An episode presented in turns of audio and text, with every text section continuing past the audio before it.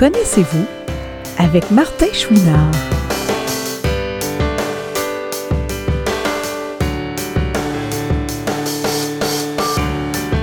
Aujourd'hui, Martin discute avec une dame qui nous fera faire un beau voyage à travers toutes ces belles expériences de vie, Denise Baudry.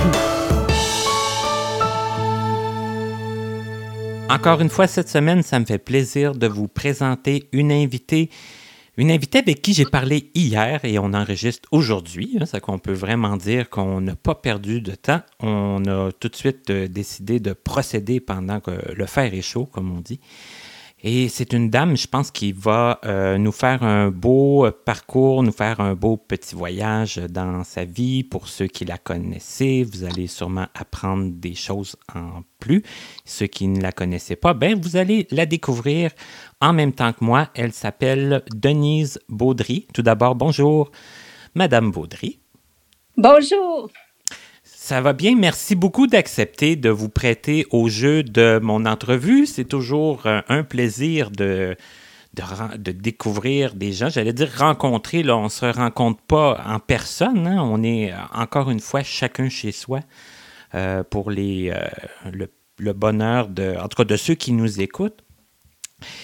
Euh, je me demandais si vous seriez d'accord à ce qu'on commence à faire le parcours de votre vie à peu près euh, du début, si vous êtes euh, à l'aise de nous dire peut-être à peu près à quelle époque vous êtes né puis à quel endroit? Oui, moi je suis née en 56. Ah, OK. oui, à Trois-Rivières. Ah, ça, c'est une, belle place, ça, Trois-Rivières. Oui.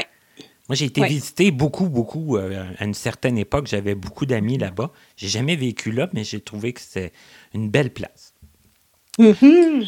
Donc, né en 56, est-ce que vous êtes, euh, est-ce que vous faites partie d'une grande famille? Oui. Nous, on était neuf enfants. OK. Puis, euh, il y avait la grand-mère qui vivait avec nous. Puis, mes parents, moi, je suis la neuvième des neuf. Fait que, disons que c'était toute une autre époque. Hein? Mes parents sont nés en 1909 et 1912. Oh! Fait que euh, c'est toute une autre génération. Là.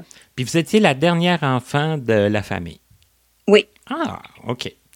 Et euh, vous, bien sûr, vous avez un problème visuel. Est-ce que vous êtes la seule à avoir un problème visuel dans la famille? Oui, je suis la seule. Et c'est... Euh, excusez. et, qu'est-ce que c'est votre problème de vision exactement? Moi, c'est l'anéridie. Alors, l'anéridie, la vision est dans mon cas, la vision était bonne. Euh, c'était un peu comme euh, quand tu fais de la myopie, puis euh, dans ce temps-là, c'était pas connu, c'était pas euh, traité du tout euh, au niveau de l'enfant. Il y avait un suivi au niveau adulte seulement. Puis l'anéridie, j'ai fait mon parcours à l'école régulière. Puis à 9 ans, j'ai commencé à faire du glaucome. Souvent, c'est associé au glaucome. OK. Puis quand ils ont, euh, ils ont commencé à traiter le glaucome, ils ont eu beaucoup de difficultés, puis ils ont opéré l'œil gauche à, à 11 ans. J'ai perdu l'œil gauche au moment d'une opération. Et puis, l'œil droit a diminué avec le temps jusqu'à à peu près 20 ans. Là. À 20 ans, je voyais plus du tout de l'œil droit non plus. OK. Mais vous avez, vous avez été à l'école régulière tout ce temps-là? J'étais allée à l'école régulière jusqu'à cinquième année. OK. Oui. Puis euh, après, je suis allée à l'Institut Nazareth, à l'Institut Nazareth euh, sur Crémazie. OK juste avant qu'on entre à, l'Institut Nazareth, est-ce que vous, comme enfant, est-ce que ça. Est-ce que vous vous êtes aperçu à un moment donné que vous étiez différente? Est-ce que ça vous a euh, euh, empêché de faire certaines choses? Est-ce que comment ça s'est passé pour vous l'enfance? Ben, c'était juste euh, rendu à 9 ans quand ils ont commencé à parler d'opération parce qu'avant ça, vraiment, vraiment pas. Luminosité de l'écran réduite. On était sur une ferme, puis je faisais je faisais les mêmes choses que les autres, là, avec les animaux, avec le, le foin, avec d'aller dans le bois, faire du cheval. Je faisais toutes ces choses-là. Là, pour moi, je m'en, je m'en rendais pas compte. OK. Trop, trop, non. OK. C'est sûr que là, quand ils ont commencé à parler d'opération, puis que vous avez perdu, le, commencé à perdre plus la, vision, là, ça, puis là, rendu à l'école, euh, est-ce que ça a été un choc de partir de la femme, de, votre famille, puis de vous, c'est sûr, vous étiez pensionnaire là-bas? Oui, ça a été tout un choc parce que là, je prenais le train à Trois-Rivières jusqu'à Montréal. Puis les deux premières années, je me souviens qu'on allait juste euh, à Pâques à Noël, puis aux vacances d'été, même si c'était juste à une heure et demie d'auto, là, c'était vraiment le pensionnat. Je me souviens pas clairement, probablement que j'étais vraiment triste de tout ça, mais dans ma tête d'enfant, ce que j'ai retenu, c'est que bon, je me disais ah, euh, mes sœurs vont au pensionnat, fait que moi, ils, allaient, c'est-à-dire qu'ils allaient à l'école au pensionnat sans être pensionnaires, là, ils retournaient à la maison à tous les jours. Fait que je me disais bon ben moi, je suis comme dans un pensionnat comme eux autres au moins, tu sais. Mais euh, ça a été une grosse adaptation dans le sens que c'était dans ma tête de jeune, là, de 12 ans, c'était deux mondes. Tu sais, je revenais sur la ferme, je revenais avec mes frères, mes sœurs. Puis là, euh, ce que je faisais, c'est que j'étais avec mes animaux, puis je m'en allais dans le bois tout seul, puis je m'en allais dans les champs tout seul j'étais bien, tu sais, j'ai pas de mauvais souvenirs de ça, mais de la solitude, oui. Il y avait une rivière tout proche, j'allais me baigner, bon, je faisais mes petites choses. Puis les autres euh, jouaient au tennis, ça, je pouvais plus jouer au tennis ou euh, bon, tu sais, j'étais plus limitée. Vous sentiez que socialement, c'était plus le même monde, là, c'était euh, c'était différent, là. Oui, puis quand j'allais au pensionnat, ben c'était complètement différent de chez nous parce que c'était un pensionnat, c'était des gens qui venaient de partout du Québec.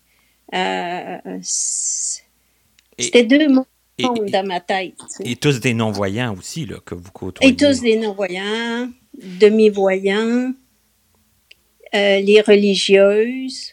Euh, puis j'apprenais le braille, puis j'aimais ça. J'étais contente d'apprendre le braille. Tu sais, pour moi, c'était un nouveau langage.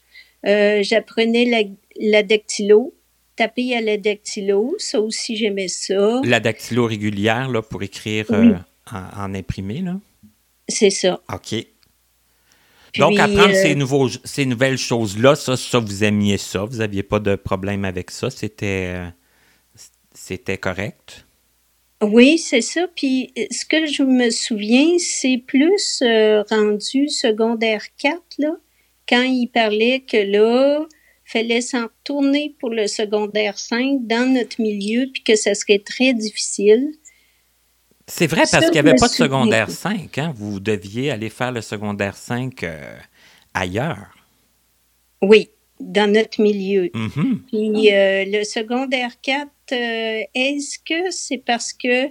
est-ce que c'est parce que ma vue diminuait? Est-ce que c'est parce que je prenais une médication très forte, là, les Diamox et tout, je ne sais pas, mais j'ai passé une période où là j'ai déprimé, mais déprimé. Puis ça finit par passer. Tu sais, quand j'ai commencé à intégrer l'école dans mon milieu, là, je me souviens que ça commençait à aller mieux, tu sais. Mais juste avant qu'on en arrive là, là, vous disiez au début que euh, les deux premières années, vous n'alliez pas chez vous très souvent. Euh, par après, ça s'est. Euh, ils ont. ils ont il y avait plus de sorties? C'était plus fréquent les, les allées dans votre famille? Oui, le souvenir que j'ai, c'est que ma mère a demandé au pensionnat pour qu'on puisse venir à Trois-Rivières beaucoup plus souvent. OK. Je pense que c'était au mois, puis la dernière année, c'était aux semaines, si je me trompe pas, là. Puis on était quelques-uns qui revenaient euh, au Cap de la Madeleine puis Trois-Rivières en train. Mais euh, euh, je me souviens qu'il a fallu qu'elle fasse plusieurs réunions avant que ça soit accepté. OK, c'est les parents, c'est vos parents qui l'ont demandé, là. sinon ça n'aurait pas été plus fréquent. Ouais. OK. Mm. Est-ce que ça vous a. euh, parce que, sais, bon, moi, j'étais j'étais allé. Moi, j'étais pas pensionnaire, mais moi, je suis parti de l'Abitibi pour aller à l'école adaptée. C'est que j'étais comme dans une famille d'accueil. Et euh, c'est sûr que les premières années, c'est très difficile de s'adapter. Est-ce que les. les, euh, parce que là, après, on s'adapte, mais c'est quand même plus, euh, plus agréable, plus facilitant d'aller souvent dans sa famille? Ça, vous a aidé, ça? Oui, ça, euh, ça m'a sûrement aidé. Euh, je- je me souviens que j'accordais beaucoup d'importance euh, au groupe euh, d'amis que j'avais au pensionnat. Ben, C'était ma Au prochaine moins. question, tu sais, dans le sens où socialement, vous vous, vous êtes fait beaucoup d'amis, ça, ça allait bien, ça, c'était, c'était pas trop difficile? Ça allait bien. Euh, comme je disais tantôt, là, secondaire 3 puis secondaire 4, je pense que ça va avec l'âge, tu sais. L'adolescence, Là, là. c'est difficile. Mhm. Point. Puis qu'est-ce que je ferais une fois que je partirais de là? Puis euh, quand je suis arrivée au cégep après, ah ben là, hey, là, j'ai eu du fun. Parce que là, c'est ça, ils vous préparent pour le secondaire 5 en vous disant que ça va être difficile, puis tout ça. Est-ce que vous avez trouvé ça vraiment difficile? Comment ça s'est passé cette année-là? Ben, de quitter, Ben- premièrement, le, le, le pensionnat, puis d'arriver à l'école, euh, de retourner à l'école euh, régulière? Le souvenir que j'en ai, c'est quand j'étais au pensionnat, bon, j'ai j'ai déprimé un, un peu. Puis secondaire 5, euh, quand mes parents ont demandé pour que j'aille dans une école régulière, faire mon secondaire 5, j'ai été refusée. Fait qu'ils ont demandé à une autre école, à Carena, et Carena, ils ont accepté de faire l'essai, puis ça a bien été. J'avais euh, une étudiante qui m'accompagnait, puis qu'on faisait les choses euh, comme les problèmes de mathématiques, elle les lisait, puis là, moi, je prenais des notes en braille, puis là, euh, je faisais mes problèmes. Donc, la Euh, première école, ils ont refusé dû à votre handicap. Et Oui. la deuxième école, c'était une, une personne de votre classe, une copine de classe qui, qui était attitrée pour vous aider? Oui, OK, c'est intéressant. Puis euh, ça a bien été, puis ça, et on était un, un pas un gros groupe dans ces écoles, dans cette école-là. Puis on était euh, trois, quatre là euh, qu'on se tenait ensemble. On a eu pas mal de plaisir aussi, tu sais. On s'est même revus des années plus tard. Ouais, Il y a eu des retrouvailles. ouais. OK. Et là, bon, ça, c'est l'année où ce qu'on décide, là, un peu. Ben, j'aurais le goût de vous demander, c'était quoi vos, euh, vos matières que, que vous aimiez le moins, puis les matières que vous aimiez le plus? Ben, j'aimais beaucoup le, le français, j'aimais beaucoup la gymnastique, j'aimais beaucoup euh, la musique parce qu'au pensionnat, on faisait beaucoup de musique, on faisait de la chorale, on faisait deux heures, non, j'exagère peut-être, deux heures ou une heure de piano par jour. Euh, Puis ça, j'aimais vraiment ça. Oui, la musique, c'est quelque chose qui vous a tenu, euh, ben, qui vous a intéressé, puis qui vous a tenu forcément occupé. Oui, oui. Mais vous avez parlé de gymnastique. Il, voulait, il vous faisait faire de la gymnastique à l'école régulière? Oui, on faisait de la gymnastique, puis on faisait de la natation. Moi, mon sport préféré, c'est la natation. J'aime vraiment l'eau. J'aime vraiment ça. Puis quand j'étais petite, on a toujours eu une rivière euh, tout proche de la maison. Fait que j'étais tout le temps dans la rivière. Tu sais, pour moi, l'eau, euh, j'aime bien, bien ça. Vous aviez déjà un bon contact avec l'eau, puis c'était, euh, ça, ça, ça l'a resté. Oui. OK. Puis les matières que vous aimiez le moins, qu'est-ce qui vous a fait le plus, euh, le plus rocher, là? Ben, sans me faire rocher, disons que j'avais un petit peu moins d'intérêt. euh, mon Dieu. Peut-être la géométrie. Tu sais, en général, euh, je pense que j'aimais l'anglais. Qu'est-ce que j'aimais? Euh, géographie, j'aimais ça. Euh, Qu'est-ce qu'il y a d'autre? Quelle autre matière? Si, si vous vous en rappelez pas, c'est pas grave, parce que ça veut dire que ça n'a pas été trop, euh, ça a pas été trop marquant. ouais. Mais c'est la géométrie, c'est vrai que c'est beaucoup de, de, des fois de manipulation de, de formes, puis de, de calcul, puis de mesures, puis tout ça. Là, ça fait que ça peut être plus long, des fois plus complexe. Oui, puis euh, l'histoire, mettons comme au secondaire 5, je me souviens qu'on avait un professeur à l'école euh, dans mon milieu, là, on avait un professeur d'histoire que j'étais passionnée parce qu'il racontait, c'était un professeur hors pair. Fait qu'il y a aussi le jusqu'à quel point le professeur est pédagogue, tu sais.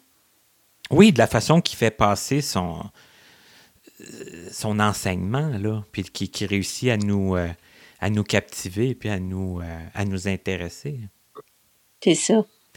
Et là, vous, est-ce que vous commenciez à avoir une idée un peu, là, parce que vous avez mentionné le cégep, là, mais qu'est-ce que vous aviez le goût de faire, vous? Euh, vers quoi on vous... est-ce, que, est-ce qu'à l'Institut, on vous préparait pour euh, l'après? Est-ce qu'on vous donnait des idées de, de carrière ou est-ce que vous, vous aviez déjà une idée comment ça s'est passé à ce niveau-là? Ben moi, je, le souvenir que j'ai, c'est qu'on avait une rencontre avec l'oriental, puis moi, j'étais vraiment pas réaliste, là. Tu sais, j'avais des idées euh, vraiment farfelues, puis euh, je pense qu'il il s'est permis de me le dire. ouais. Mais... c'est pas toujours facile, c'est pas toujours le fun à entendre nécessairement. ben, peut-être que mes souvenirs sont pas bons, mais je m'en souviens encore, tu sais. Parce que j'avais eu l'idée d'être alpiniste, tu sais. Puis là, il m'avait dit, ben, Denis, c'est pas ben, ben réaliste. ouais. mais en tout cas, fait que, après, euh, disons que je, je, je pense que c'était les relations humaines qui m'intéressaient.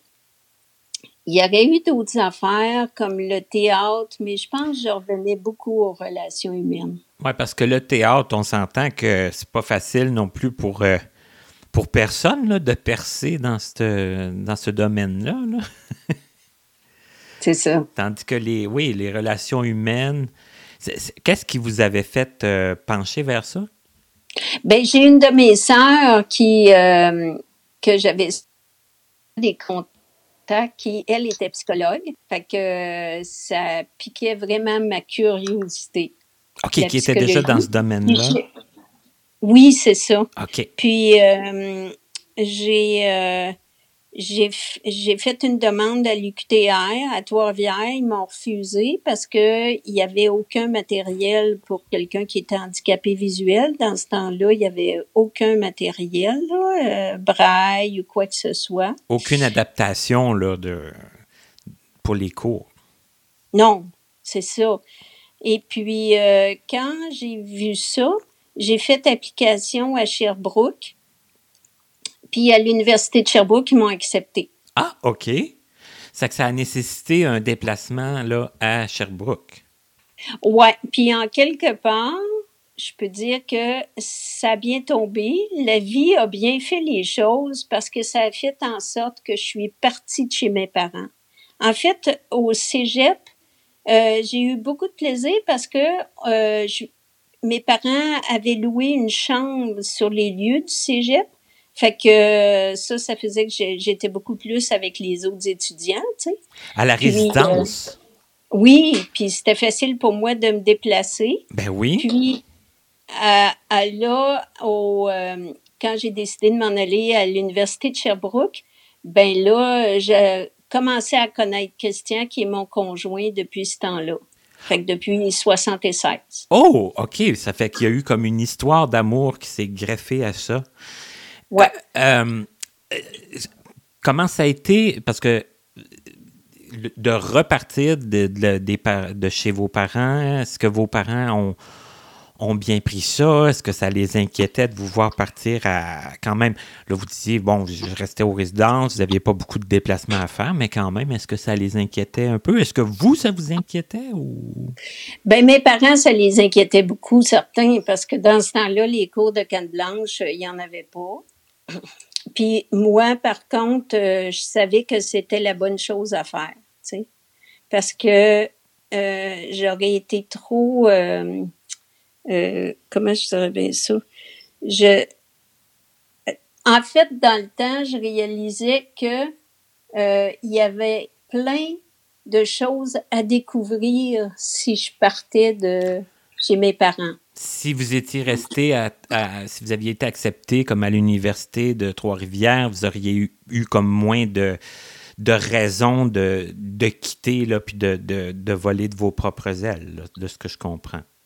Oui, c'est ça. OK. C'est ça. C'est que là, l'occasion d'aller à Sherbrooke, ça vous permettait justement de, de vous éloigner puis de, de vivre des, des choses. Oui, puis là, euh, à l'Université de Sherbrooke, j'ai été chanceuse. J'ai été acceptée en travail social. OK. Et puis, euh, au cégep, euh, quand j'avais fait mon cégep, j'avais échoué mes mathématiques 307. Pourquoi je les avais échouées? Entre autres, c'est parce que tout était audio. Fait que là. Des mathématiques en audio? ouais, c'est ça. Tout était sur cassette. Je me faisais lire ça. Puis là, en tout cas. Et là, là, ouais, c'est pas évident, ça, là. C'est pas la meilleure, euh, la meilleure alternative, là, mettons. C'est ça. Puis à l'Université de Sherbrooke, c'était conditionnel au 307. Puis là, l'Université de Sherbrooke, quand ils se sont, ils s'en ont aperçus, ils m'avaient accepté, mais là, ils se sont aperçus que j'avais pas fini, j'avais pas réussi mes 307. Puis là, les étudiants en travail social, ils ont dit non, non, non, non, vous la ferez pas quitter l'université. Elle va rester à l'université. Elle a fait une bonne partie de son cours 307. Puis euh, les étudiants m'ont permis de rester à l'Université de Sherbrooke dans le programme sans avoir à les recommencer. C'est que les étudiants se sont comme mobilisés là, pour euh, empêcher que vous soyez comme renvoyés ou punis à cause de ça. C'est ça, tu sais. c'est bon. retardé, c'est ça. C'est bon quand même, hein? Il y avait comme ah euh, une, belle, une belle intégration, puis euh, vous étiez apprécié de, de vos, de vos compagnes et compagnons de classe. Oui.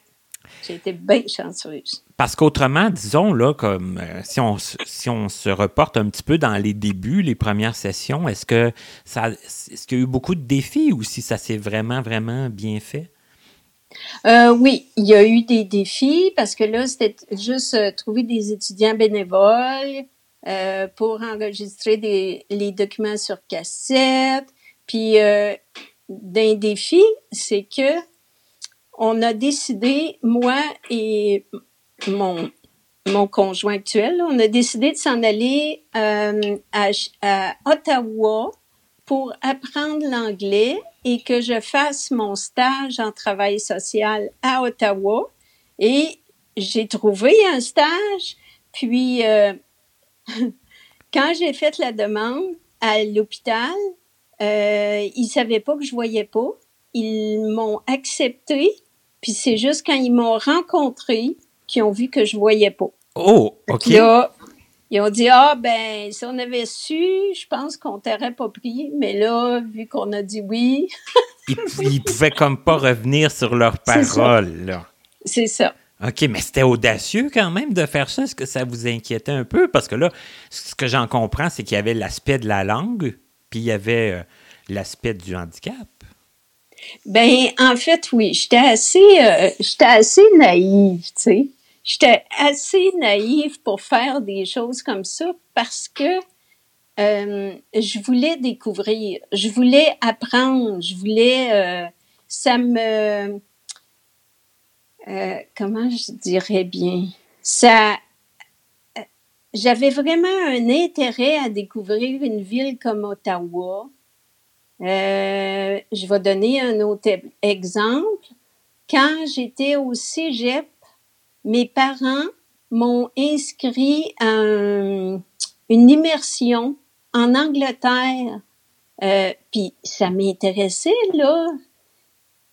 Euh, je suis partie en Angleterre pendant six semaines avec ma sœur Claire comme accompagnatrice. Puis euh, c'était des euh, c'était des stages subventionnés. Là. On apprenait l'anglais le matin, puis l'après-midi, on allait visiter. Puis euh, c'est mes parents qui ont insisté pour que je participe à ça. Mais c'est extraordinaire quand même, là, parce que là, c'est eux qui vous qui vous incitaient là, à aller encore plus loin, là, puis là, loin dans le sens de, de, distance aussi, là, parce que là, l'Angleterre, c'est pas à côté. Mais vous, ça vous intéressait, puis ça vous inquiétait pas outre mesure, mais vous aviez une sœur avec vous, toujours bien? Oui, puis ça m'intéressait tout en sachant que ça ça serait pas euh, ça serait pas toujours facile. Euh, les cours d'anglais le matin, encore une fois, j'avais aucun matériel. Il fallait que, que je fasse tout juste en écoutant.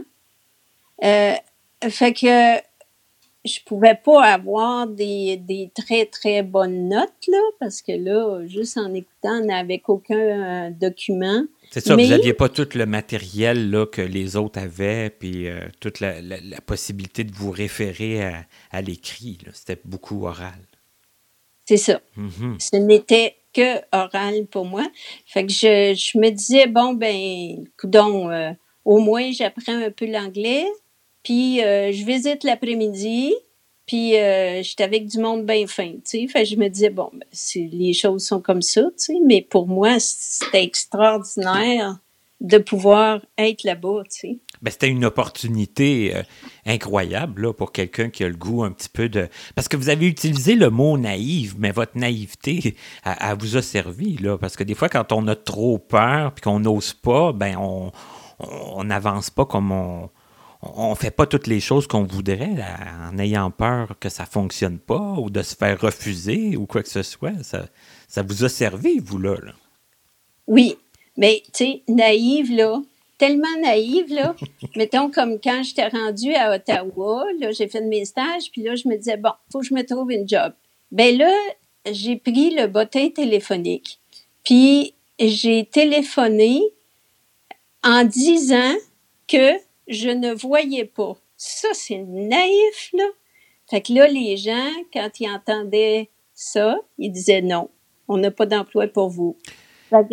J'ai fait la 99e téléphone, m'a dit ah oui, on a un intérêt et c'était un organisme pour euh, les gens qui avaient des problèmes de l'ouïe. Fait que dit ah, ben, on va on, va te recevoir. Puis effectivement, j'ai travaillé pour eux parce qu'il y avait des problèmes de Louis, mais il y en avait qui, entendaient en partie, là. Fait que je travaillais avec ceux qui m'entendaient, tu sais, en partie. Puis, Mais pourquoi que vous aviez décidé de, de le dire, là? Est-ce que c'est à cause du stage à l'hôpital qui avait dit euh, si on avait su, on vous aurait pas on vous aurait pas pris? Vous avez décidé de, de mettre toutes les cartes sur la table puis de, d'aller juste avec ceux qui étaient intéressés? Ouais, je pense que je j'avais pas appris de ma leçon avec le stage parce que je me disais ben tu sais si je le dis euh, les gens m'ont bien trouvé quelqu'un qui est ouvert, tu sais, euh, je vais trouver quelqu'un qui comprend ça, un employeur peut comprendre ça, tu sais. J'ai de la misère à répondre à votre question. non, non, mais je pense que c'est encore une question qu'on se pose aujourd'hui. Hein? Est-ce qu'il faut le dire? Est-ce qu'il faut euh, l'écrire dans notre CV? Euh, c'est pas réglé, cette question-là. Hein? Oui, oui. Mais après, là, quand, euh, quand j'ai fait des entrevues dans ma vie, après, je ne le disais pas tant que j'étais pas devant les gens. OK. Oui. Euh, est-ce qu'on peut revenir un petit peu au stage de l'hôpital? Est-ce que ça s'est bien passé? C'était quoi vos, tâches? Qu'est-ce que vous faisiez à, ce moment-là? Oui, ça a très bien été.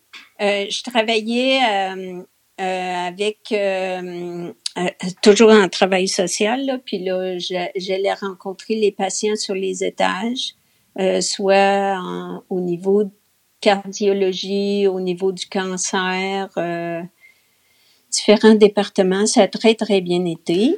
OK, donc dans tous les domaines de, de, de, de, maladies, là. Oui. OK. Et mon autre stage, je l'ai fait euh, dans une maison pour femmes en difficulté à Sherbrooke et ça aussi, ça a très bien été. Et là, vous avez parlé d'un conjoint que vous avez rencontré euh, pendant vos, études. Comment ça s'est fait, cette rencontre-là, si c'est pas trop euh, indiscret? Bien, on, on s'est connus avec une gang d'amis. On était peut-être une quinzaine, là, puis on sortait à trois, quatre fois par semaine à aller danser, fêter. on a eu vraiment du fun. On était tous les deux dans cette gang-là. Puis, euh, à un moment donné, euh, c'est ça, on a, j'ai, dit, ben, tu sais, on était à deux cégeps différents, un cégep public, lui, et moi, un cégep privé. Puis j'ai dit, ben, tu sais, tu pourrais venir suivre ton cours de psychologie qui te reste à faire. Moi aussi, il me reste ça. Tu pourrais venir dans ma classe. Là, il est venu dans ma classe. Fait que là, comme ça, on s'est rapprochés tranquillement. Puis lui, euh, il, pendant un été, il, s'est en allé à Vancouver, puis là, on s'écrivait, puis là, euh, c'est ça. En venant, là, on a décidé que ça valait vraiment la peine. Ah, mais vous dites plein de choses très intéressantes, parce que il y a l'aspect, vous dites, on sortait, on faisait la fête, on dansait, tout ça. J'en comprends que vous n'étiez pas... Euh, gêné de sortir, puis les gens vous, vous incluaient dans la gang, puis j'imagine qu'ils vous aidaient aussi un peu, là, parce que quand on se ramasse dans le, la danse, la musique, c'est pas toujours facile quand on voit pas, là. Oui, oui, oui, oui, oui, oui. Oh oui. Avec aucun problème. Il me ramassait, oh oui. ben c'est cool. c'est parce que j'ai des invités que je pense que ça leur a peut-être manqué de faire ça, moi. Puis je me dis, euh, moi, je l'ai fait un peu, là, surtout justement quand j'étais en résidence à, Rouen. Là. on, pouvait, on pouvait avoir des occasions de fêter pas mal, mettons, hein, quand on avait envie. Là. Oui. Ça pouvait, euh, comme vous dites, là, deux, trois fois par semaine sans problème. Mais j'ai des invités, je pense que ça leur a manqué de faire ça. Puis. Euh, ben, c'est dommage, je trouve. Et, et, qu'est-ce qui s'est passé après? Qu'est-ce que vous, euh, après les stages, puis après l'université? Le, le, travail, j'ai travaillé euh, au gouvernement fédéral pendant quelques mois. Et là, tout a été coupé. Fait que on s'est revenu à Montréal. Et là, à Montréal, j'ai participé à l'année, la préparation de l'année internationale pour les personnes handicapées qui avait en 81. Fait que je suis revenue à Montréal, moi, en, en 79, je crois. L'été 79, on préparait ça, là. Fait qu'on a fait des projets. Euh, L'été, on a fait des projets euh, de sensibilisation concernant les personnes handicapées. OK. En situation d'handicap. Fait que j'ai fait ça. Là, on a resté à Montréal. Et là, ce que euh, j'avais fini mon bac en travail social, fait que j'ai fait application euh, au gouvernement provincial et euh, comme agent de probation et j'ai été cinq ans agent de probation.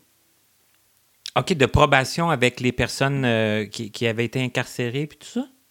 Oui, avec les délinquants. OK, OK. Ah, ça n'a quand même pas dû être facile tous les jours, ça? Est-ce que ça vous inquiétait un peu au début? Est-ce que... Non, ça a bien été, ça a mhm. bien été. Euh, au début, euh, quand j'ai été euh, engagée, j'ai fait tous les concours et tout, et tout, et tout. il y avait un poste à Grimby. Fait que fallait que je voyage Montréal-Grimby. La j'ai loué une chambre à Grimby. le, le directeur du bureau m'a téléphoné en me disant que le directeur régional ne voulait pas m'avoir parce que j'étais non-voyante. Mm-hmm. là, avec, euh, avec euh, les services, euh, je me souviens pas exactement si c'était l'INLB ou l'INCA dans le temps, là, au niveau de l'employabilité. Je, sais qu'à cette époque-là, c'était beaucoup l'INCA, ça peut peut-être. Ça se peut, hein? Fait que là, il y avait la loi des personnes handicapées qui venait de sortir. On lui a envoyé le, le libellé, puis euh, finalement, finalement, il y a eu des discussions, puis euh, ils ont décidé de m'embaucher. Il a changé d'avis, puis ils vous ont oui, pris. il n'y avait pas le choix. OK. il n'y avait pas le choix parce que le, euh, le directeur du bureau où j'étais pour travailler, il m'a dit, euh, je sais pas comment je vais faire, mais je vais le faire. Fait que ça a marché. Lui, il était confiant. Là. Oui. Mhm. ouais. Et, là, vos tâches, que, ben, euh, comme une journée, ça ressemble à quoi? Parce que vous êtes des, des, des délinquants, puis tout ça. Est-ce que. C'est ça. Euh, j'ai travaillé à Granby, puis j'ai travaillé ensuite au, euh, au Palais de justice de Montréal. J'ai été transférée à Montréal, ce qui a facilité beaucoup les choses. Là. Euh, fait que les cinq ans, soit à Granby ou à Montréal, je faisais euh, des rapports présententiels, des rapports prélibératoires, puis euh, qui étaient soit pour euh, la commission des libérations conditionnelles ou soit pour le juge au niveau du tribunal. Puis on faisait du suivi au niveau de des gens qui avaient eu la condition de rencontrer un agent de probation. Disons une fois ou quinze jours, une fois par mois, puis on supervisait les travaux communautaires. C'est ça en gros. Et euh, ça a été quoi les, les défis pour vous là-dedans? Est-ce qu'il y a eu beaucoup de est-ce qu'ils vous ont accommodé, ou en tout cas, est-ce que je, je, fais attention quand même aux mots que je vais utiliser, mais est-ce qu'ils vous ont euh, facilité un peu le. Est-ce qu'ils vous ont offert du soutien? Est-ce que ça a nécessité beaucoup de, soutien? Ben, le soutien à l'époque était beaucoup plus limité que maintenant. Il n'y avait pas d'ordinateur. Euh, euh, fallait, je faisais tout par dictaphone la secrétaire tapait les rapports au dictaphone. Dans le temps, c'était vraiment courant, là, tu sais. C'était pas juste les médecins, c'était pas mal euh, les professionnels le faisaient aussi. Euh, fait que ça, ça allait bien au dictaphone. Ensuite de ça, euh, lire les, euh, les dossiers. ça aussi, on m'apportait de l'aide pour que je puisse prendre connaissance. Je crois que c'était avec la secrétaire. Euh, qu'est-ce que je peux dire? Avec euh, les gens, avec la clientèle, ça allait bien. Euh, l'impression que j'avais, c'est que le fait que je vois pas dans le temps, je sais pas si ça serait encore comme ça, mais il, il il n'y avait pas de danger qui m'agresse, vraiment. Euh, J'étais dans le palais de justice, premièrement. Euh, c'est pas là qu'ils vont se mettre à agresser du monde dans un palais de justice. Puis le fait que je vois pas, c'était comme pour eux, euh, bon ben tu sais, euh, euh on, on, on la protège en quelque sorte. C'est comme ça que vous vous êtes senti? Vous, avez senti qu'il vous protégeait plus qu'il essayait de vous, euh, de vous en passer ou de vouloir vous agresser ou quoi que ce soit? Oui, euh, peut-être le mot est pas tout à fait exact, là, mais euh, vous vous sentiez pas en danger? Non, puis il y avait du respect. OK. Ben ça, c'est déjà important, c'est déjà beaucoup. Ouais. Et ça que jamais vous, vous avez eu peur ou quoi que ce soit? Euh, oui, j'ai eu peur une fois. OK. J'ai eu peur une, une fois. J'en ai un peu la responsabilité. En fait, c'est qu'on n'avait pas de système d'appel dans ce temps-là. Maintenant, ils ont des, euh, des boutons d'appel, puis tout ça, on n'avait pas ça du tout, nous. Puis euh, j'ai fait l'erreur de donner rendez-vous à un client dépassé euh, 5h30 alors qu'il n'y avait plus personne dans le bureau. Fait que lui, quand il est arrivé, la première affaire qu'il a dit, ben, tu sais, on fait ça sur le bureau. Fait que là, je me suis dit, oh boy, qu'est-ce qui va, qu'est-ce qui va se passer? Puis euh, avec des clients, tu sais jamais jusqu'à quel point ils vont passer à l'acte. Fait que sur le coup, j'étais très, très ferme. Puis j'y disais, non, il se passera rien ici. Puis ce qu'on va discuter, c'est moi qui va décider de ça. Il se passera rien ici. Puis je répétais, tu sais. Puis finalement, il s'est rien passé. Mais après, j'avais le shake. ouais, sur le coup, vous avez été, euh, vous avez été ferme, vous avez été comme euh, maître, de votre euh, de la situation. C'est ça. Mais après, c'est sûr que là, après ça, j'imagine qu'on y pense plus. Oui, oui. Ah, OK. Et ça, vous avez fait ça longtemps? J'ai fait ça cinq ans. Cinq ans, OK. Ouais. Puis là, j'étais un peu tannée parce que euh, les, la clientèle, les gens, ils, vivent euh, beaucoup d'agressivité. Hein, puis, fait, là j'étais un peu fatiguée. Puis c'est un, c'est un milieu assez rigide. Hein? Les tribunaux, la police, euh, les avocats. bon. Alors, ce que j'ai fait, c'est que on est parti. Euh, là, je m'excuse, j'essaie de me replacer. Euh, ouais, on est parti un an avant de changer d'emploi.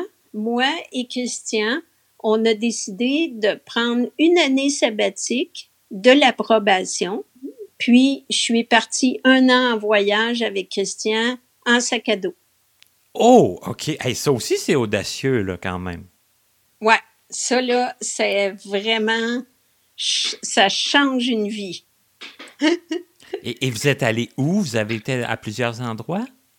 Oui, on a fait euh, pas mal le tour. On est allé euh, en Amérique du Sud. De l'Amérique du Sud, on est allé en Inde, en Inde, aux Philippines, en Chine, au Japon, on est revenu aux États-Unis jusqu'à Trois-Rivières. hey, wow, quand même, hein? ah oui. Qu'est-ce qui vous a le plus impressionné là-dedans? Qu'est-ce qui vous... Euh, oh mon Dieu, il y a tellement, tellement de choses qui m'ont impressionné, sainte. En fait, euh, c'est que Christian, c'est un guide hors pair. Ah, déjà ça, ça euh, aide beaucoup, là. oui. Puis euh, pendant tout le voyage, euh, il fallait que je, lui tienne le bras plutôt qu'utiliser ma canne. Euh, en termes d'autonomie, là, je pouvais pas beaucoup me déplacer seule avec ma canne parce que c'est toujours des endroits inconnus et tout et tout. Fait que ça, c'était quelque chose que j'avais accepté après ma barre. Là. Et puis on s'était dit, si jamais il y a de quoi, tu sais, parce que les couples qui partent en voyage, des moments donnés, il peut y avoir de l'éloignement, mais nous, on s'était dit, on tient le coup jusqu'à la fin, tu sais, puis ça a marché. Est-ce que c'était prévu euh, que vous partiez un an? C'était vraiment ça le, plan de match? Oui, on avait ramassé notre argent plusieurs années avant. C'était notre projet de couple. Puis en conséquence de partir un an là, euh, un peu autour du monde. Là. Oui. OK. Donc, vous aviez un bon guide. Ça, ça, ça aide beaucoup. Et, et, je sais pas quel pays, admettons, qui vous a le plus. Euh, eh ben, euh, quand, quand on est arrivé en Équateur, le premier pays, on a été tellement ébahis, tellement. Euh, les gens étaient tellement chaleureux. je pense que ça, ça nous a marqué beaucoup, beaucoup.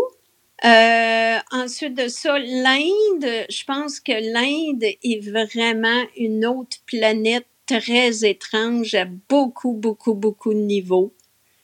Euh,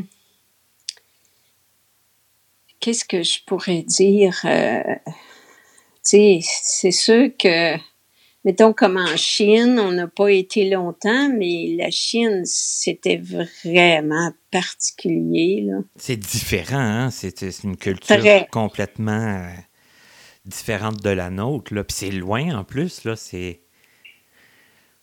Tu sais, ah! euh, mettons, euh, on était, on était, je crois qu'on est parti de, de Macao pour aller, si je me souviens bien, en Chine en bateau. Puis là, on a dormi sur le bateau. On était les seuls étrangers, là. Puis ils nous servaient, ils nous servaient des poissons qui venaient de pêcher. Puis c'était vraiment dégueulasse, là. je pensais pas ça, là. Je pensais que vous alliez dire que c'était bon. ah, c'était épouvantable. Mais c'était juste ça qu'il y avait à manger. c'était caoutchouc, c'était piquant, c'était... Fait que, tu sais, toutes sortes d'aventures comme ça. Et puis, euh, je sais pas, moi, euh, mettons, en, aux Philippines, on a pris le bateau. Euh, ils sont partis quand même avec le bateau pour aller d'île en île. Il y a énormément d'îles. Puis euh, les vagues sont devenues immenses. Les, les chaises étaient pas fixes, les chaises se déplaçaient. Tu sais, tu vis toutes sortes d'aventures. C'est peut-être pas les aventures les plus importantes là, que je suis en train de raconter là, parce que nous, le plus, plus important, c'est que moi et Christian, on s'était entendu que tout le long du voyage, ça serait les contacts avec les gens. Alors, qu'est-ce qu'on faisait? C'est qu'on allait des marchés. Euh, là, je voyais des personnes handicapées visuelles, parce que souvent, ils sont mendiants. Fait que là, je m'approchais d'eux, je un peu. Si j'avais une revue en braille, en anglais, là, eux ne lisaient pas nécessairement le braille et l'anglais, mais là, je, leur demandais où il y avait un endroit pour les handicapés visuels. Fait qu'on on trouvait l'endroit, puis souvent on donnait une revue, ils nous en donnaient un autre. Fait qu'on prenait contact avec euh, des gens comme ça. Euh, ensuite de ça, dans les marchés, les gens euh, euh, me faisaient toucher beaucoup, beaucoup parce qu'il n'y avait rien en dessous des plastiques. Hein? Puis les gens sont très, très fiers de te faire toucher les choses parce que souvent, c'est des, des choses qu'ils ont fait à la main. OK. Fait que ça, on a côtoyé, on a connu plusieurs personnes comme ça. Euh, quel autre exemple? Je vais, mettons en Inde, je me souviens qu'on est allé à Kerala, qui était euh, un milieu très touristique.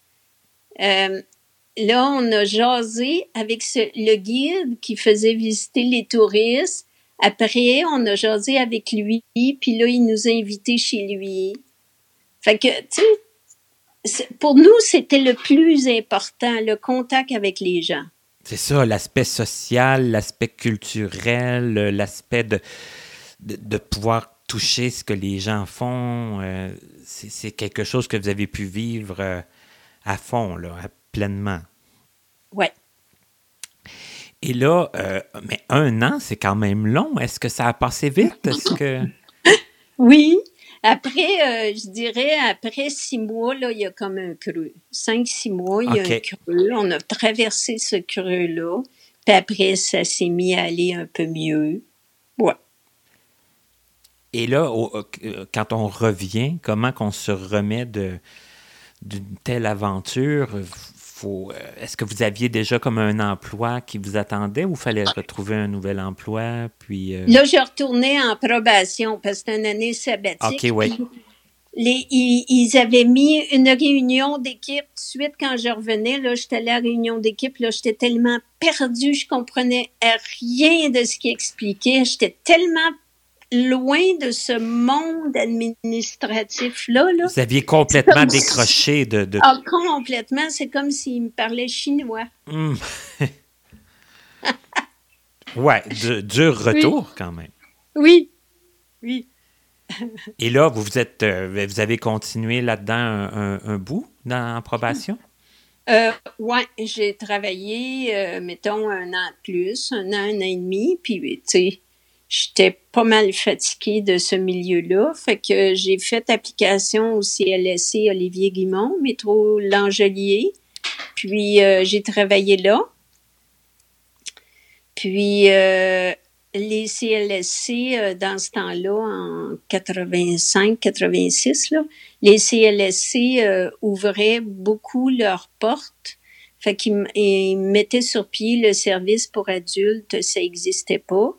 Fait que le service pour adultes, service courant, là. Fait que moi, j'étais là pour euh, amorcer ce programme-là.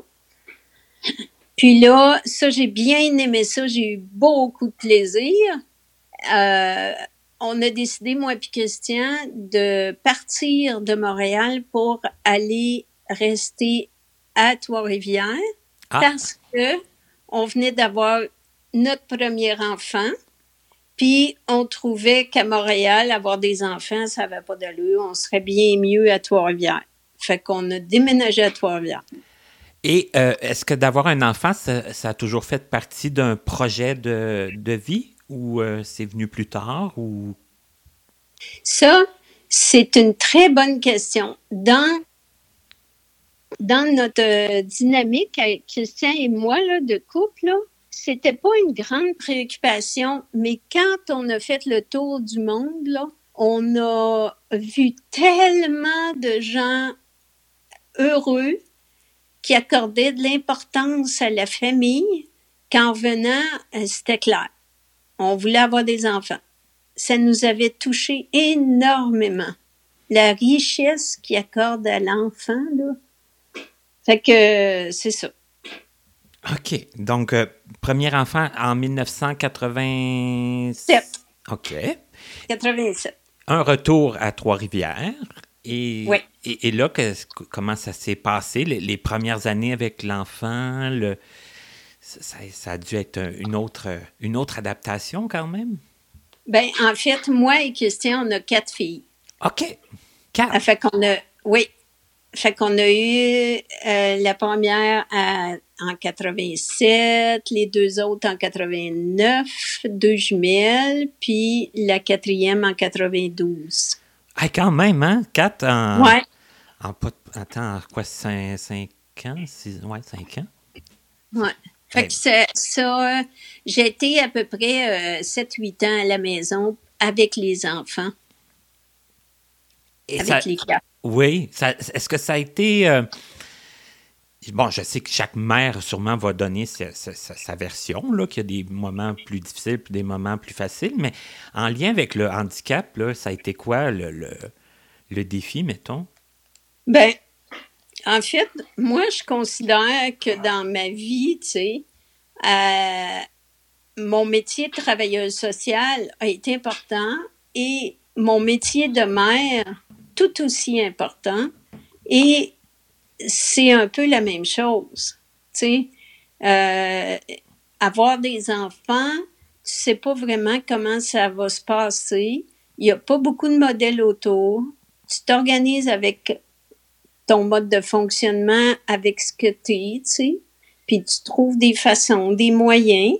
Euh, euh, Il y a des il y a des choses pour moi qui, qui étaient très importantes, tu sais. Euh, faire des activités avec mes enfants, euh, je trouvais toutes sortes de moyens, tu sais, mettons, mettre des clochettes après leurs petites bottines pour savoir où ce qui était. Euh, allé jouer dehors à tous les jours avec elle, mettre une clôture qui pouvait pas sortir de la cour. Mais tu sais, en voyant pas, ce que je me disais, c'est quand je répète les mêmes choses souvent, comme mettons aller jouer dans la cour avec elle à tous les jours, ben même si tu vois pas, tu es tellement habitué que tu es à l'aise, tu sais. Aller jouer au parc, ben les autres parents te voient souvent au parc, ben ils sont de plus en plus à l'aise, puis tu es de plus en plus à l'aise.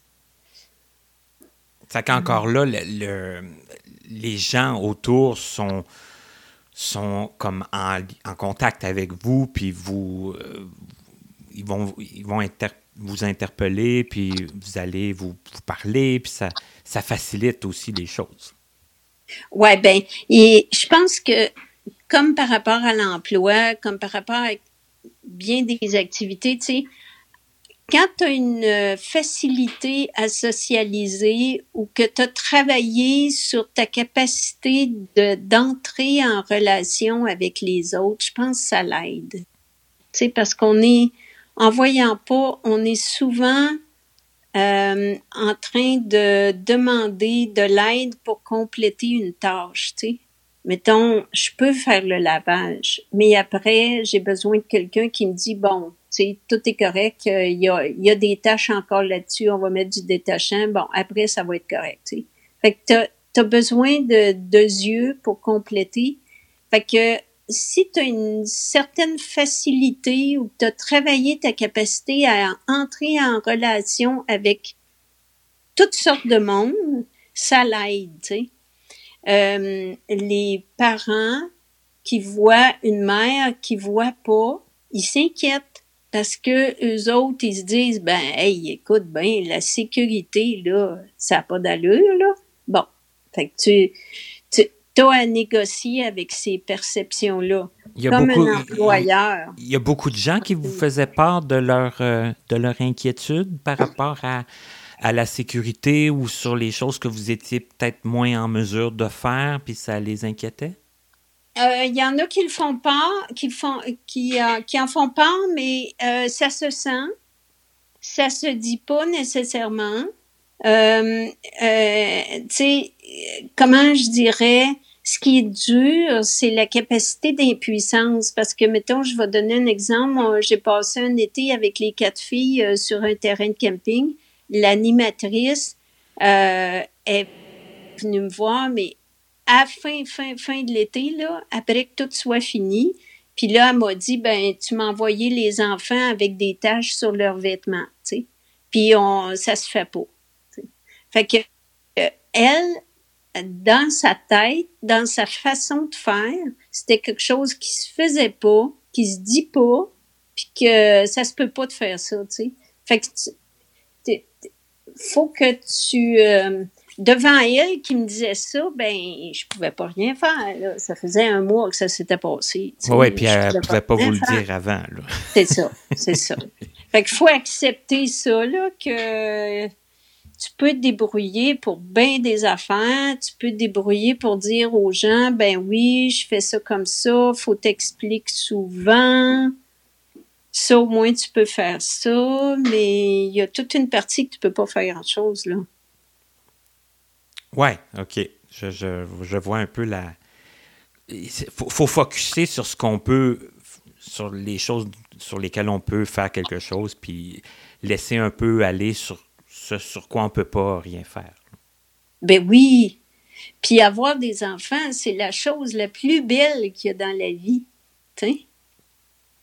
Puis c'est ce que mon conjoint pense aussi.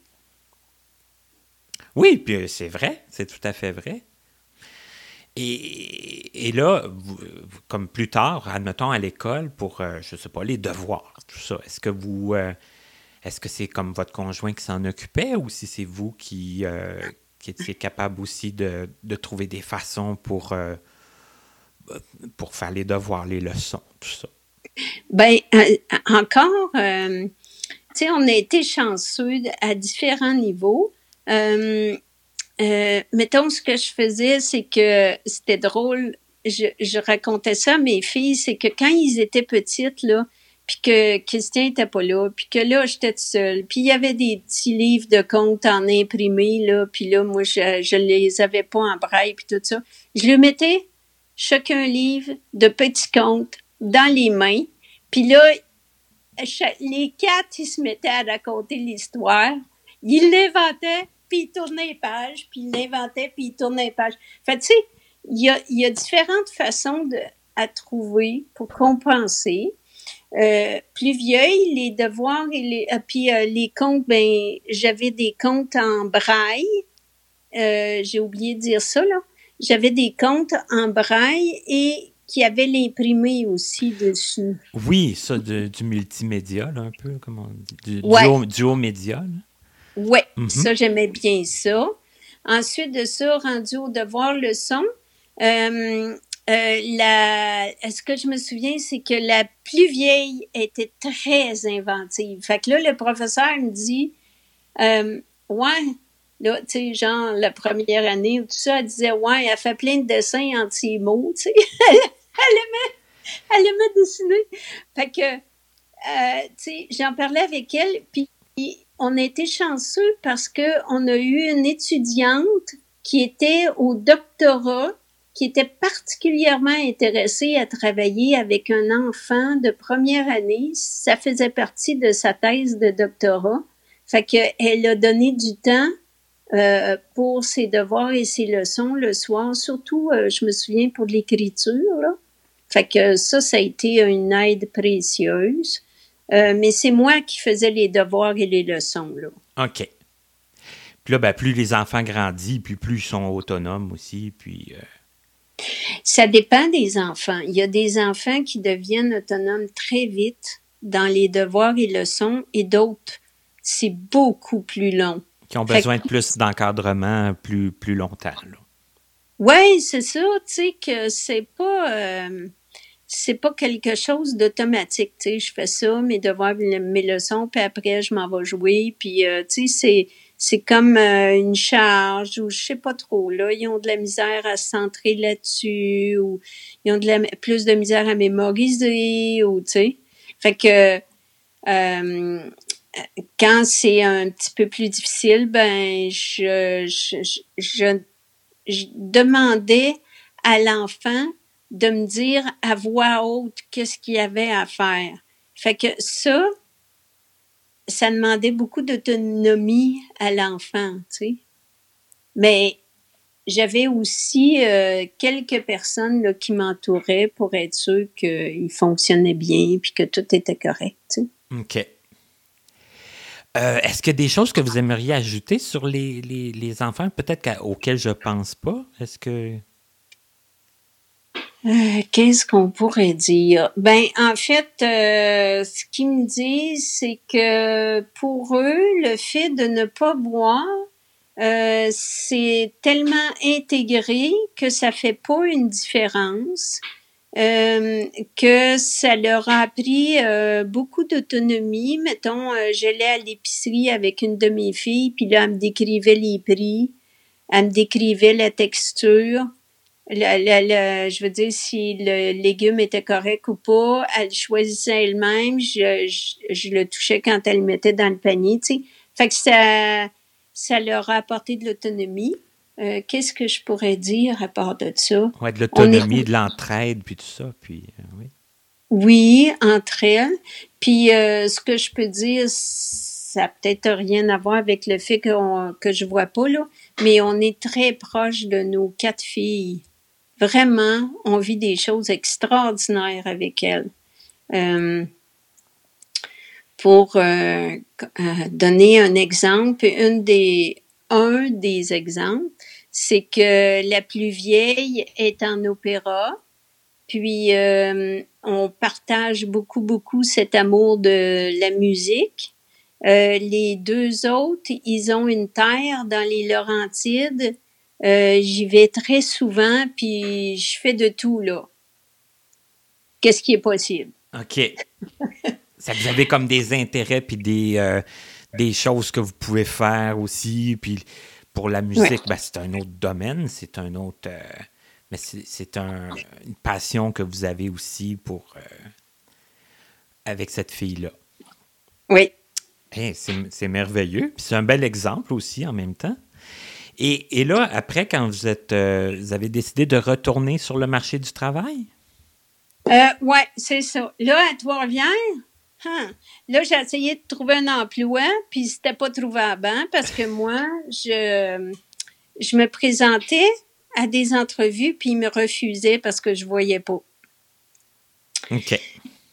Fait que ce que j'ai fait, c'est que j'ai fait euh, une maîtrise. J'ai décidé de faire euh, un bac en psychologie à Trois-Rivières, puis de faire une maîtrise comme orienteur à l'UQAM, parce que mon conjoint avait un emploi à Trois-Rivières, puis euh, ils lui ont offert un poste à Rive-Sud, puis c'est comme ça qu'on a déménagé sa Rive-Sud. OK, que vous êtes revenu dans, le coin de Montréal, mais sur la Rive-Sud. Ouais. Fait que là, moi, j'avais pas d'emploi, j'avais plus d'emploi, puis là, j'ai fait la maîtrise à, à l'UQAM comme orienteur. Puis là, j'ai été, à la fin de ma maîtrise, j'ai été embauchée à Lucie Bruno. Ah, OK, qui est un centre de, réadaptation. De réadaptation, c'est ça, pour handicapés physiques. OK, OK. Comme travailleuse sociale de 2000 à 2015. Ah, c'est qu'un beau 15 ans de là-bas. Oui.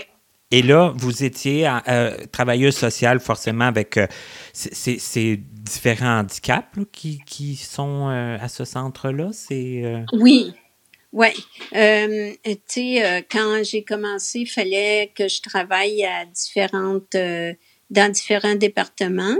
Fait que le programme des locomoteurs qui sont blessés à la colonne, les ACV, qui est les accidents vasculaires, les traumatisés crâniens, Puis, euh, j'ai fait surtout dans les maladies neurologiques évolutives, la sclérose en plaques, Parkinson, Lou Gehrig. Quand même, hein? c'est très varié mm. comme... Euh, mm, mm, j'ai beaucoup, beaucoup aimé Lucie Bruno. Oui, c'est un emploi dans lequel vous étiez euh, à l'aise puis que vous étiez ouais, confortable. Oui, oui, vraiment un beau, beau, beau milieu. Oui. Et là, en 2015, c'est quoi qui s'est passé? Euh, je ne sais pas, rendu à la retraite. Euh, ouais, oui, c'était ma retraite. Oui. OK, OK. Fait que euh, les dernières années ont été difficiles. Fait que là, la retraite en 2015, j'étais bien contente. OK, c'était pas trop. Qu'est-ce que vous aviez comme projet de retraite? Est-ce que vous aviez des, des activités? Ben, qu'est-ce que vous faites là en ce moment? Est-ce que vous avez des activités? Euh? Ben on est en COVID, là, on s'entend. oui, c'est ça. Ben, le, en 2015, euh, quand j'ai quitté Lucie Bruno, là, je me suis dit, là, il faut que je prenne soin de ma santé physique et mentale. J'ai fait pas mal de sport. J'aime beaucoup le sport. J'aime beaucoup le ski de fond, la natation, euh, tu sais, euh, les marches avec la SAM, je participe à la SAM. Euh, ensuite de ça, euh, j'ai décidé de faire, disons, on va, on va parler d'actuellement. Oui. Je vais beaucoup à la terre dans les Laurentides, aussi, au, le plus souvent possible. Fait que là, quand je vais là, ben on travaille le bois, on travaille le jardin, on euh, puis euh, ce que je fais aussi, c'est que je fais du jikong puis du bagua, qui est des, euh, des, des techniques de kung fu puis d'arts martiaux. Mais vraiment, je suis à la base de la base de la base là, tu sais. Fait que ça, j'aime bien, bien, bien, bien ça. Mais vous aimez beaucoup la nature, puis de travailler dehors, puis tout ça, parce que vous nous en avez parlé depuis le début, puis vous le faites encore. Là. Oui, être dehors, j'aime bien, bien ça. Oui. Donc, on, peut dire que vous vous ennuyez pas trop, vous êtes euh, occupé, vous êtes... Euh, c'est, l'ennui, vous connaissez pas trop ça. Ben, en fait, c'est que je me dis, tu sais, même avec la pandémie, euh, vaut mieux changer notre façon de fonctionner puis faire des choses qu'on aime, tu sais. Euh, si, mettons, euh, là, actuellement, on peut pas voyager, ben, faire des marches dehors, euh, tu sais, découvrir des choses qu'on n'a jamais fait aussi. C'est ça, ça peut être l'occasion, comme, comme vous dites, d'aller explorer d'autres choses. Puis l'important, c'est de ne pas rester enfermé puis de ne pas rester euh, inactif. Oui. Et de aussi à la retraite, ce que je trouve intéressant, c'est de se mettre un petit programme à chaque jour. Tu sais. Mettons, euh, tu te lèves, ben tu euh, comme moi je fais de l'écriture, ben faire de l'écriture régulièrement à tous les matins. Après ça, faire mon Jikong à tous les matins. Une petite structure pour euh, pour pas avoir à te poser des questions. Oui, avoir un petit horaire, là, puis pas dire demain, je sais pas qu'est-ce que je fais, d'avoir comme. Euh, oui. Ben, c'est bon, parce que c'est pas compliqué non plus, là, à, faire, là. Oui. Quand on a des idées d'activités, de, puis des, vous, j'ai compris que vous étiez fonceuse. Là. Vous n'étiez pas du genre à ben, vous laisser arrêter. Puis, euh... Euh, fonceuse, euh, oui. Et puis, euh, je dirais que, tu sais, en étant à la retraite, en ayant travaillé, tout fait ça, ben, je suis dans une étape où je me repose, où j'essaie de je peux me permettre de limiter les stress, tu sais. Oui, de penser à vous, puis de... Ouais. C'est ça, les choses qui sont plus euh, stressantes ou euh, qui, vous amènent des, énergies euh, plus négatives ou en tout cas moins souhaitables de, de laisser ça plus de côté. C'est ça. C'est une belle philosophie. Moi, j'adore ça. Hein, euh, je ne suis pas encore rendu à la retraite, mais je pense qu'il y a bien des conseils que vous avez donnés que je vais suivre. Et je savais aussi qu'on allait apprendre beaucoup de votre témoignage parce que on, s'était parlé hier, puis je me suis dit, ça va être intéressant, on va apprendre des choses, on va apprendre des, philosophies de vie. Je, trouve ça toujours important de, d'en avoir euh, à mon projet d'entrevue. Je me dis toujours que c'est ça que les gens ont envie d'entendre. Et euh, je vous remercie encore beaucoup d'avoir accepté de participer. Avec plaisir. Ben, un gros merci.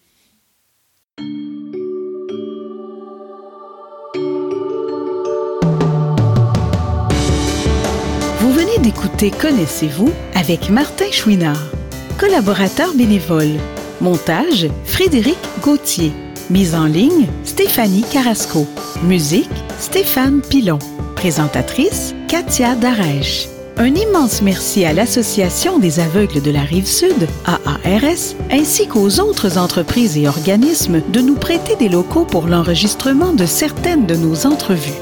Pour connaître les dates de nos prochaines émissions ainsi que nos invités à venir, nous vous invitons à vous abonner à notre infolettre et à nous suivre sur les réseaux sociaux. Vous pouvez nous faire part de vos questions, commentaires et suggestions en passant par notre site Internet au www.martinchouinard.com. Avant de vous quitter, il est important de vous rappeler que les opinions émises par les invités entendus à cette émission leur appartiennent et ne reflètent pas nécessairement la pensée des collaborateurs de Connaissez-vous. À la prochaine!